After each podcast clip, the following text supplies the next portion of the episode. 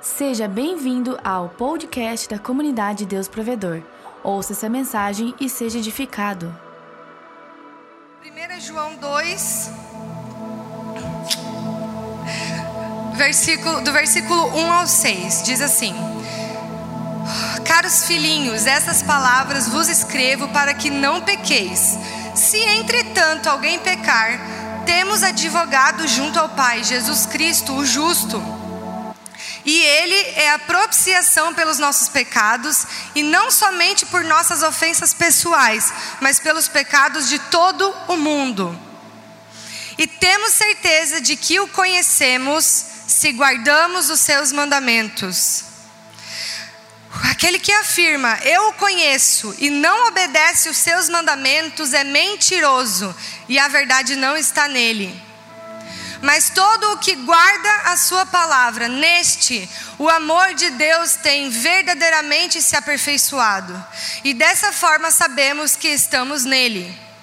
Quem declara que permanece nele, também deve andar como ele andou.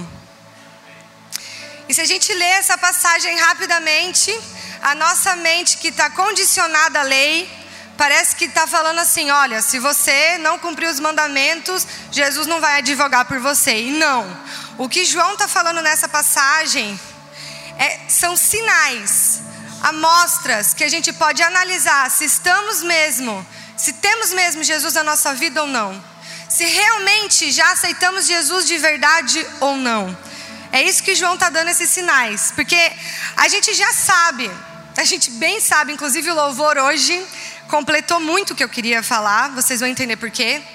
Que Jesus ele já fez tudo por nós, ele já conquistou tudo por nós naquela cruz, inclusive o nosso direito de sermos filhos e tudo que engloba esse pacote de ser filho. Tem muitas coisas que a gente já recebeu através de Cristo, tudo, na verdade. Mas o nosso único dever, no meio disso tudo, a única coisa que nós precisamos fazer é aceitar Jesus. Você só tem acesso a todo, tudo isso que Jesus já conquistou para você se você aceitar Jesus. Mas o que é aceitar Jesus, afinal de contas? Aceitar Jesus, meus queridos, não é simplesmente acreditar que Jesus existiu e foi um cara legal. Porque senão todos os historiadores que existem seriam cristãos. Existem provas na história que Jesus existiu. E eles acreditam que Jesus existiu. Então, aceitar Jesus não é acreditar que Jesus existiu, porque senão todos os muçulmanos não seriam nem muçulmanos, seriam cristãos. Jesus, ele é um dos profetas do islamismo. Ele está lá, no Alcorão ele está lá, Jesus. Eles acreditam em Jesus, eles acreditam que ele foi um cara massa, que foi um dos profetas. Então, aceitar Jesus não é acreditar em Jesus.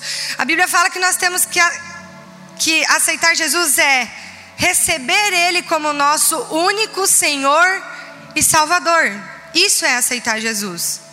Mas se a gente tem que aceitar Ele como seu Salvador, do que Ele te salvou? Do inferno, da morte, do pecado, da condenação. Foi disso que Jesus nos salvou. Então, a gente pode concluir que aceitar Jesus é aceitar o sacrifício que Ele fez por mim. Porque foi através do sacrifício que ele se tornou meu salvador. Se Jesus não tivesse morrido na cruz, ele não seria o meu salvador. O que torna Jesus o nosso salvador é o sacrifício dele. Então, quando eu aceito o sacrifício de Jesus por mim, aí então eu aceitei Jesus. E eu vou começar bem simples. Se você hoje comete um erro, um pecado, porque todos nós cometemos, e esse erro, esse pecado te afasta de Deus, esse erro te impede de entrar na presença de Deus, esse erro te desanima, em vez de te aproximar, ele te afasta, muito provavelmente você ainda não aceitou a salvação que Jesus tem para te dar. Porque aceitar a salvação, aceitar Jesus é aceitar o que ele fez por mim se eu aceito que eu sou perdoada, que eu sou amada independente do que eu faço, que eu sou filha independente dos meus erros, se eu tenho essa convicção, então eu aceitei Jesus.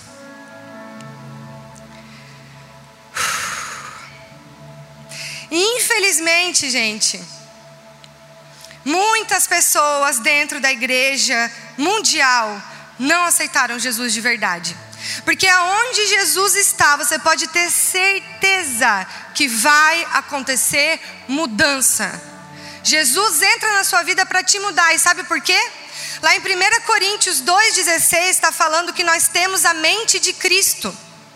Quando você aceitou Jesus, você recebeu a mente de Jesus. Então, automaticamente, naturalmente, o seu desejo é ser como Jesus, porque a sua mente agora é a mente dele, o seu coração agora é o coração dele. Então, você deseja ser como ele, você ama o que ele ama naturalmente. É da noite para o dia? Não, é um processo, como nós lemos no versículo 5, que aqueles que guardam a palavra de Deus, neste, o amor de Deus tem verdadeiramente se aperfeiçoado, é um processo. Mas assim que você aceita Jesus, o processo começa. Se você aceitou Jesus, ou acha que aceitou Jesus, mas não mudou em nada, você não aceitou Jesus. Infelizmente, a, gente, muitas pessoas na igreja mundial não aceitaram Jesus ainda, inclusive pessoas com em lideranças. Pessoas com cargos nas igrejas hoje em dia inventaram tanto cargo para colocar gente, porque tem que ter algum poder, o homem sempre corre atrás de poder. Pessoas em liderança, pessoas até, ouso dizer, pastores, que não, que não aceitaram Jesus ainda. Sara, como é que tu está me dizendo um negócio desse? Gente, eu acho que é bem fácil. Os pastores é o que mais aparece. Você olhar para um pastor e ver que aquilo ali não é coisa que Jesus faria. Os pastores eu acho que é o mais fácil você entender se ele realmente está ali em amor pela noiva ou se ele está ali por ele mesmo. Mas existem sim pessoas no nosso meio, aqui no Atração, hoje, que acham que estão andando com Cristo, mas não estão. E se você acha que eu estou exagerando, eu quero ler com vocês o que está lá em Mateus 13, do 24 ao 30. Se você acha que eu estou exagerando, Sara, será que não é os esquenta-banco que tu está falando? Aqueles que vêm só para ver o culto e vai embora? Será que não é só esses que não entenderam ainda? Tu está falando até as pessoas que servem na igreja pode não ter aceitado Jesus? Até os líderes, Sara, tu falou pastores. Tu não está exagerando? Será que Deus ia deixar essas pessoas aparecerem? Mateus 13, 24. Jesus lhes contou uma parábola o reino dos céus é semelhante a um homem que semeou boa semente em seu campo. Entretanto, quando todos dormiam, chegou o inimigo dele, lançou o joio no meio do trigo e seguiu seu caminho. Assim, quando o trigo brotou e formou espigas, o joio também apareceu. Os servos do dono da plantação foram até ele e perguntaram: Senhor, não semeaste boa semente no teu campo? Então de onde vem o joio? Ele, porém, lhes respondeu: Um inimigo fez isso. Então os servos lhe propuseram: Senhor, queres que vamos e arranquemos o joio? Ao que o Senhor respondeu: Não, pois ao tirar o joio, podereis arrancar juntamente com ele o trigo. Deixai-os, pois, crescer juntos até a safra, e no tempo da colheita direi aos ceifeiros: Primeiro ajuntai o joio e amarrai-o em feixes para ser queimado, mas o trigo recolhei-o no meu celeiro. Eu não sei se você ouviu a parte que o Senhor está falando, deixai-os crescer juntos. O joio cresceu, queridos. O joio apareceu. O joio não ficou lá quietinho, Deus não deixou nem arrancar o joio. Ele falou: não, trata tudo igual, cultiva tudo igual, rega tudo igual, não arranca nada, não arranca ninguém daqui. Deixa eles crescerem juntos. E por que isso? Por que, que o Senhor permitiu que o joio crescesse junto? O joio é algo ruim, o joio é conhecido como uma erva daninha, está ali só para atrapalhar. O versículo respondeu: porque se ele arrancasse o joio, ele poderia arrancar o trigo também. Jesus está basicamente falando assim: deixa o joio crescer, deixa o joio aparecer, deixa o joio fazer a, a, a imagem dele, porque se você arrancar agora, a gente pode talvez arrancar um trigo que ainda não está maduro junto. Vou explicar para vocês. Sabe, eu fui pesquisar em relação a isso, eu falei, gente, por que, que não podia arrancar o joio? Tipo, é só não arrancar o trigo, né? Qual é a dificuldade? E eu fui pesquisar sobre isso. E eu descobri que o joio e o trigo são exatamente iguais. O trigo e o joio são tão parecidos que no mundo inteiro o joio é conhecido como falso trigo. De tão parecido que eles são. Sabe quando que a gente consegue diferenciar o trigo do joio? Alguém tem uma ideia? Pelo resultado que eles dão. A espiga do trigo é diferente da do joio. Só quando está madura, tem esse detalhe ainda. A primeira espiga, assim, que acabou de aparecer, ainda é igual. Só quando eles estão completamente maduros, que tu pode dizer: isso aqui é trigo, isso aqui é joio. Então Jesus estava falando assim: não arranca o joio. Não arranca o joio, porque você pode confundir que aquele trigo ali é o joio, mas na verdade ele só não é maduro. Então não arranca ninguém. Deixa assim. Deixa crescer. Deixa aparecer. Você não vai precisar arrancar ninguém daqui. Os frutos deles vão levar eles para o fogo. Os frutos deles vão fazer eles ser queimados. Os frutos deles vão dizer quem eles são. Então, queridos.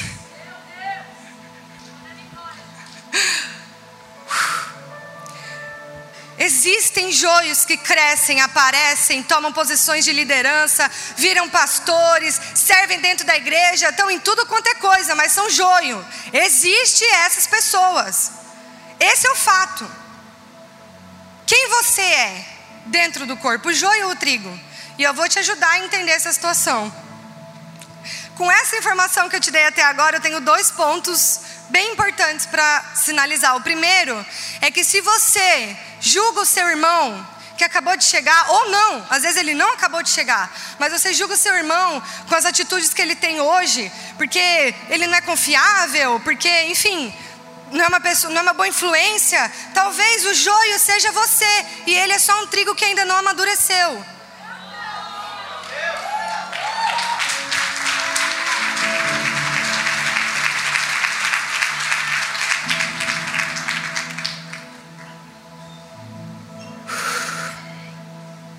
E o segundo ponto que eu quero falar com essas informações é para todo mundo, tá, gente? Mas eu quero falar agora principalmente para a liderança que acha que porque tem um cargo é melhor do que alguém.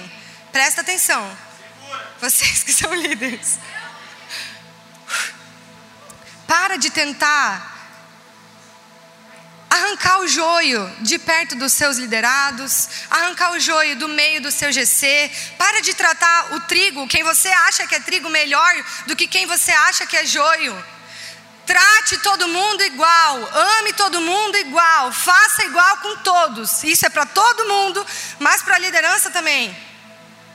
Trate todo mundo igual, é, regue todo mundo igual, cultive todo mundo igual, invista em todo mundo da mesma forma, acredite em todos que estão ao seu redor. Você não é Deus para saber quem é joio e quem é trigo. Você não é. E só vai saber quando essa pessoa crescer, aparecer e mostrar os resultados dela. Mas ó, para o joio mostrar quem ele era, alguém precisou cultivar o joio. Para o joio mostrar quem ele realmente era, alguém precisou regar o joio. Alguém precisou investir no joio. Não seja você a pessoa que vai distinguir quem merece ou não o seu amor, quem merece ou não a sua atenção, quem merece ou não o seu cuidado. Isso é para todos nós, igreja. E eu estou falando o quê? Não só dentro do GC, mas lá fora. Às vezes você vê alguém na sua faculdade, no seu trabalho, que você julga assim, ó. Meu Deus, isso aqui merece ir para o inferno.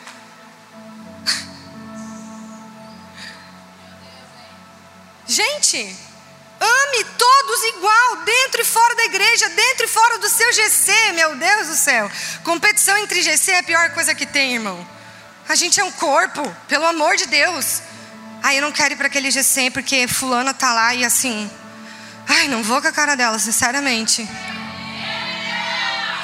Talvez você devesse investir na fulana. Pergunta para ela por que, que ela é desse jeito, em vez de ficar reclamando sobre fulana ou fulano. Ame todos igual. Nós somos iguais. A questão é que existem falsos trigos no nosso meio. Eu vou chamar eles assim agora: falsos trigos. Existem falsos trigos no nosso meio. E se você já está com o nome de uma pessoa aí na sua cabeça, começa a colocar o seu nome na cabeça agora. A gente vai identificar pelo menos dois pontos de muitos, mas são só dois, para vocês pegarem a ideia do que é ser um falso trigo, duas características que falsos trigos têm. A primeira é que eles são mentirosos. Começa por aí, eu acho que a palavra já diz, né? Falso, mentiroso, enganador. E o que a gente leu lá em 1 João 2,4 vai falar perfeitamente sobre isso. Aquele que diz, eu o conheço, mas não obedece os seus mandamentos, é mentiroso e a verdade não está nele. Como assim? É, fica meio redundante nessa frase. É mentiroso e a verdade não está nele. Tá, óbvio, né? Não. O que Jesus está falando é uma pessoa mentirosa porque a verdade não está nele. Quem é a verdade? Jesus é a verdade.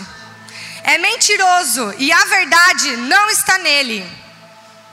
Se a verdade estivesse nele, não tem como você ser mentiroso se a verdade habita em você. Não tem lugar para a verdade mentira em uma pessoa. Segundo ponto é que o joio, ou o falso trigo, ele só atrapalha. Aonde ele está, ele só atrapalha. Eu pesquisei também, porque o joio, ele é considerado uma erva daninha. E eu falei, mas que grande confusão que ele causa para ser considerado um negócio tão ruim. E eu fui pesquisar. E, gente, na verdade, ele não faz nada com trigo, tá? Sabe qual é o problema do joio? É que na hora da colheita vai ter um trabalho a mais. Ele está ali só para atrapalhar a colheita. O joio está ali só para atrapalhar a colheita. O que antes eles iriam recolher tudo de uma vez, guardar no celeiro, agora eles vão ter que separar joio, trigo, joio, trigo, juntar o joio, amarrar o joio, queimar o joio. O que antes poderia ser só pegar tudo e vamos para o celeiro, galera. Vocês são tudo trigo. E. Mas não, então o joio ele está ali só para atrapalhar. Sabe que tipo de pessoa é o joio? É aquele tipo de pessoa que quando o líder pede para pegar junto no GC, porque o GC não está indo muito bem, ele pula fora. Mas para reclamar que o GC está chato é o primeiro. Para falar que o GC está entediante. Para falar que o GC está entediante, está a mesma coisa todo, toda semana. É o primeiro. O joio que só atrapalha é aquela pessoa que está lá no meio do trigo ela está lá no meio, ela foi plantada junto, ela está sendo regada junto, está tudo junto. E se faz de amigo confiável, amigo leal, amigo legal, pode contar comigo, eu estou aqui. Mas a primeira fofoca, o primeiro podre que escuta de alguém que não gosta, já vai contar para alguém. Daí ainda chega com aquela frase assim, ó. Ai, não conta para ninguém, mas fulano. E daí ele passa pro lado. Ai, ó, não conta para ninguém. Ele mesmo está contando para todo mundo.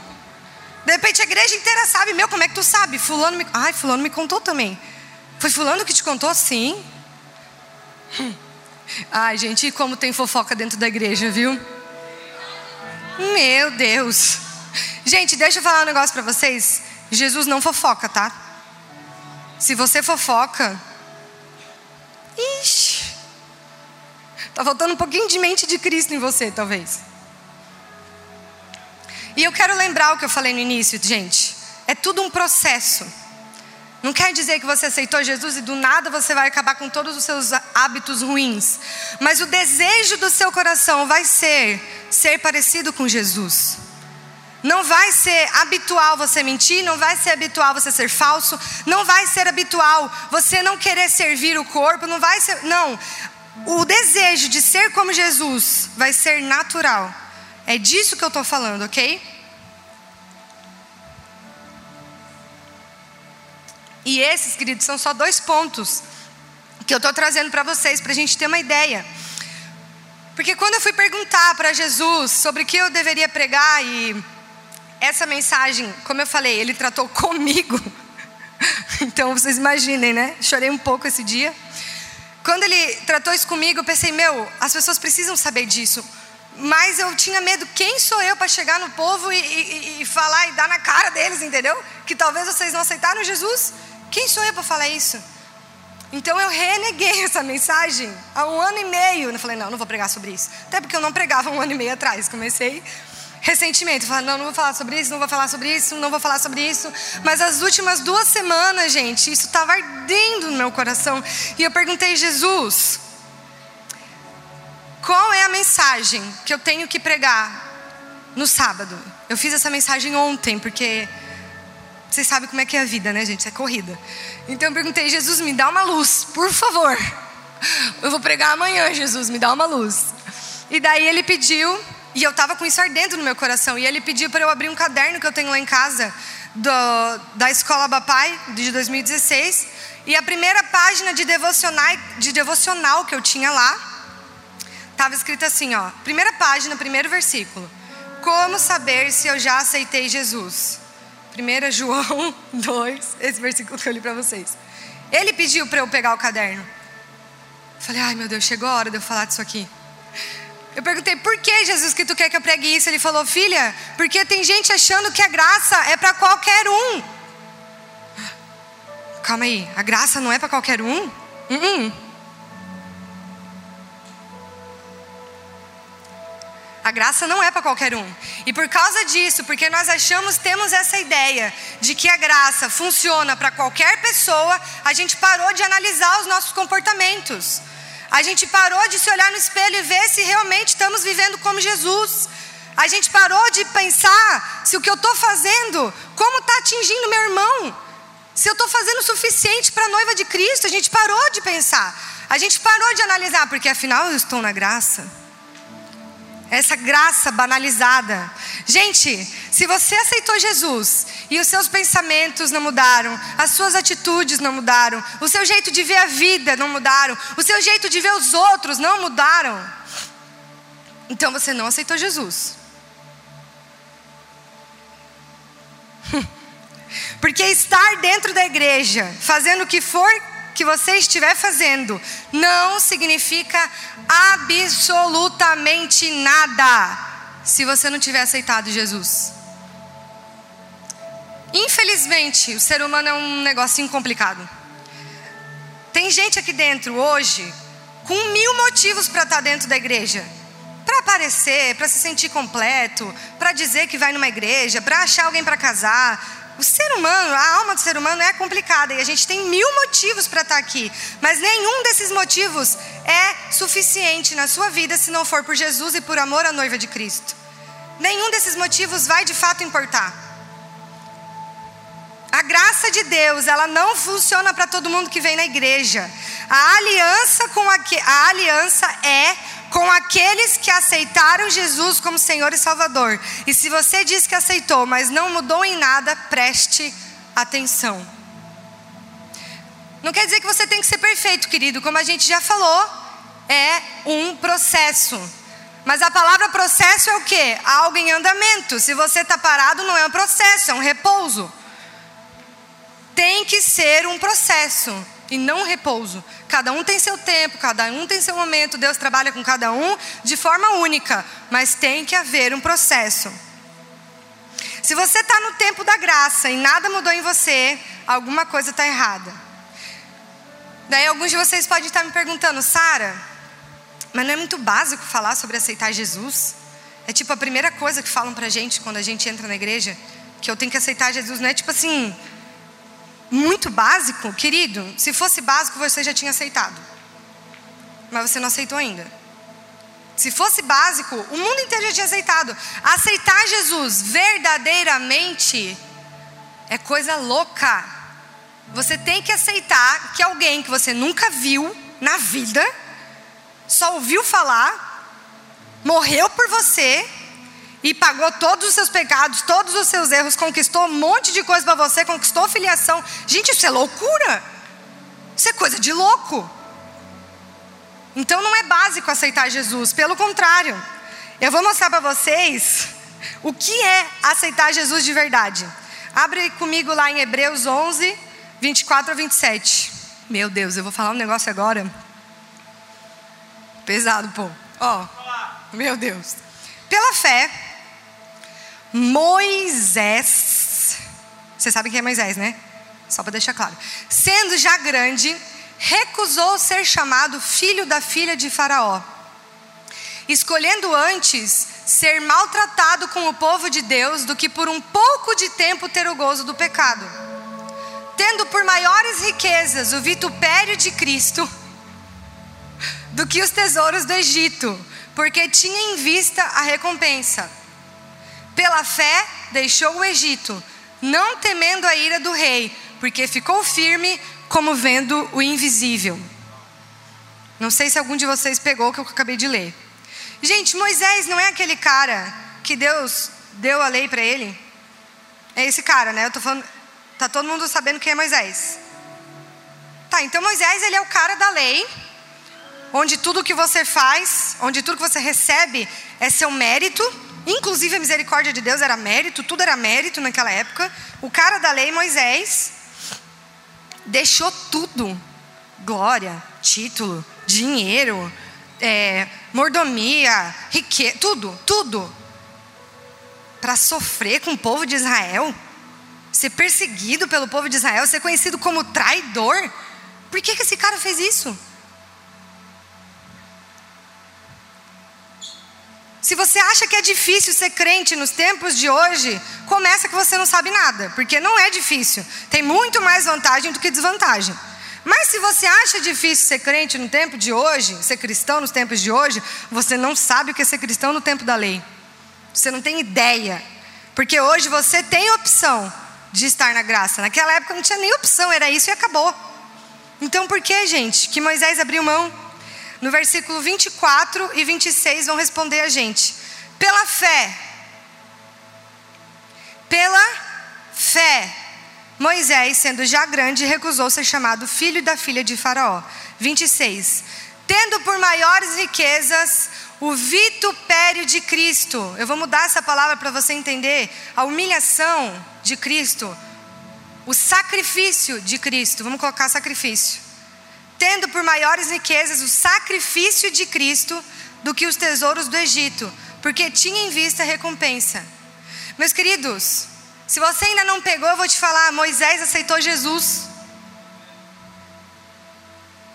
Sara, cala a boca.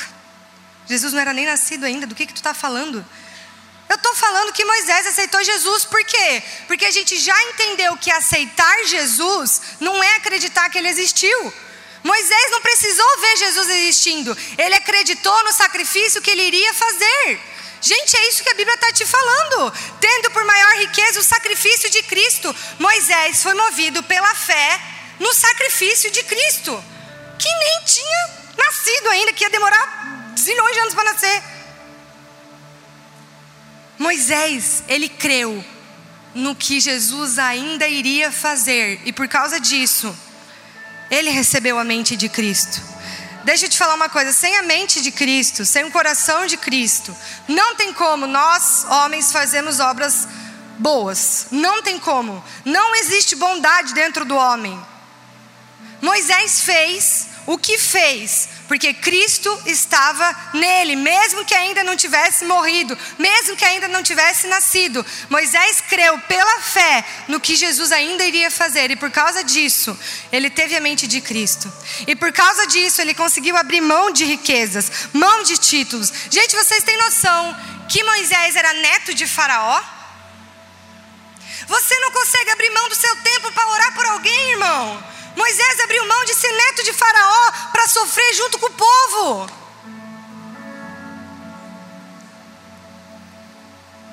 Eu quero ser neta de Faraó.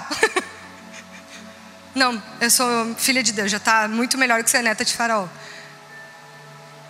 E é por isso que Moisés conseguiu abrir mão. Aqui, ó, porque tinha em vista a recompensa, ele sabia o que iria acontecer, ele sabia o que estava por vir e por isso ele conseguiu abrir mão, porque agora com a mente de Cristo, Moisés, ele não podia fazer outra coisa a não ser servir a noiva de Jesus, a não ser servir o povo de Deus.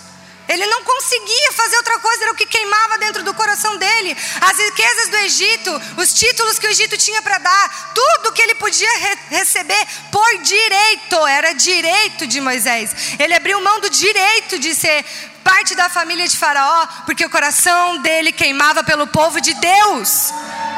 Tu não pode me falar que isso veio de Moisés. Isso veio quando ele creu no sacrifício de Cristo. Então, meus queridos, não vem me dizer que você agora, no tempo da graça, tá? No tempo da graça, que você já aceitou Jesus, mas não tem como fazer parte dos voluntários para dar um bem-vindo lá na porta, senão sua língua vai cair. Não vem me dizer isso. Não vem me dizer que você aceitou Jesus, mas você não pode fazer parte de uma escala para dar bo boa noite, bem-vindo lá na porta, gente. Vai cair a tua língua, né? Essa é a verdade. Não, Sara, se eu falar bem, essa palavra bem-vindo, agora não aconteceu nada, mas geralmente minha língua cai. Não, querido. Não vem me dizer você, líder, que aceitou Jesus, né? Mas acha que ser líder já é servir demais. Ser líder, eu não preciso fazer mais nada, já estou na frente de batalha. Eu não preciso fazer mais nada. Você é o líder, né? Mas você faz em amor, né? Só que se não recebe honra no final do ano e nem festa surpresa no aniversário, fica complicado. Eu sou o líder, eu sou a líder. Porque ninguém reconhece todo o meu esforço. Mimimi. Mas é em amor, Sara. Não, ser líder é muito difícil, não posso me envolver com mais nada. Não dá. Não dá. Tudo é no horário do meu GC. Muda o horário do GC, irmão. Pelo amor de Deus. Teu GC está atrapalhando a igreja. Daí nem você, nem os, os irmãos do teu GC pode, pode se envolver. Não vem me dizer você que tem o sonho de constituir família. Quem aqui tem sonho de casar? De vocês, quantos querem ter filhos? Opa! Então não vem me dizer você que levantou a mãozinha que quer ter filho, tá? Que já aceitou Jesus, mas quando precisa de alguém na escala da salinha, você não gosta de criança. Ai, eu não gosto de criança. Mas quando você casar e tiver filhos, você quer que alguém esteja na salinha, né?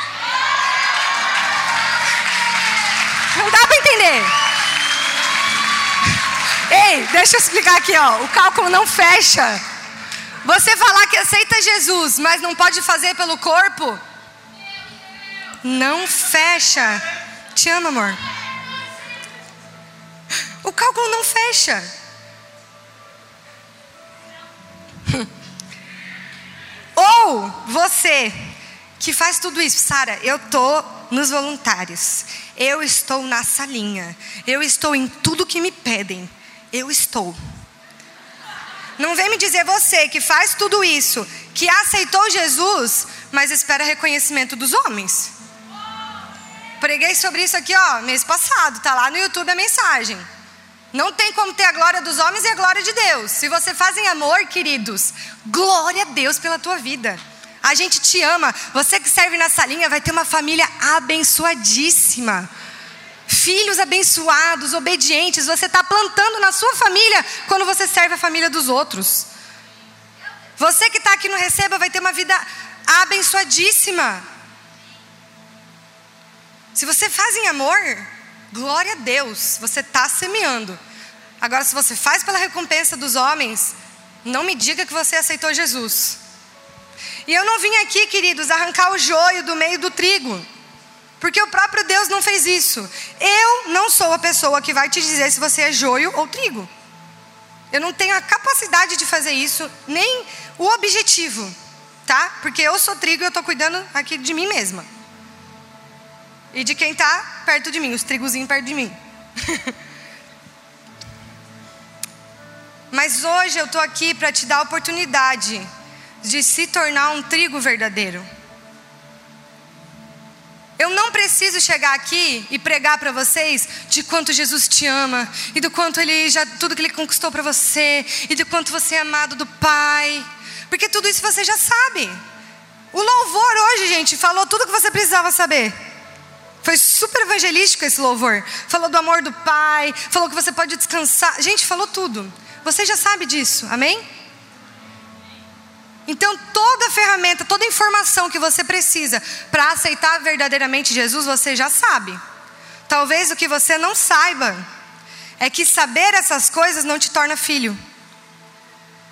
A única coisa que te torna filho é aceitar Jesus verdadeiramente como seu Senhor e Salvador. E o que é isso? Receba o amor do Pai por você. Receba o perdão de Deus por você. Entenda de uma vez por todas que o que Jesus fez, Ele concluiu. O que Jesus fez, Ele concluiu. Se Moisés conseguiu entender isso, querido, eu te garanto que você consegue. Porque um cara, eu não sei nem se ele sabia qual era o nome do Messias. Eu não sei nem se ele sabia que o, cara ia se chamar Jesus, ia vir de Maria, que era uma virgem. Eu não acho que ele sabia de tudo isso, ele só sabia o necessário. Vai vir o Messias, ele vai morrer pelos meus pecados. E eu estou me segurando nessa promessa. Então eu quero te dar a oportunidade essa noite. Você, que talvez entrou em dúvida se aceitou Jesus ou não. E por isso que eu falei que eu aceitei Jesus ano passado. Eu nasci na igreja, sou filha de pastor, sabia de tudo isso, mas quando, em uma das aulas que eu tive, eu entendi o sacrifício de Jesus, uh, aquele bateu em mim de um jeito, eu fiquei assim, ó, eu quero, eu quero viver isso que Jesus tem para mim. Eu aceito, Jesus, eu te aceito, eu te aceito. Eu chorei. E eu entendi que a partir dali eu tinha aceitado. E sabe por que eu entendi? Porque eu comecei a mudar. Finalmente eu comecei a mudar. E não fui só eu que vi. Eu voltei e desde então todo mundo fala: Meu, tu tá tão mudada, meu, tu cresceu tanto, meu, tu amadureceu tanto, meu, não sei o quê. E para mim eu tô assim, gente, eu tô só vivendo. Eu só tô fazendo o que me dá vontade, porque as minhas vontades hoje são as vontades de Jesus. A minha mente hoje é a mente de Jesus. E a cada dia eu tenho crescido num processo. Mas eu não estou mais parada. Se você quer ter certeza de que você está aceitando Jesus essa noite, ou se você nunca aceitou Jesus, mas gostaria de aceitar,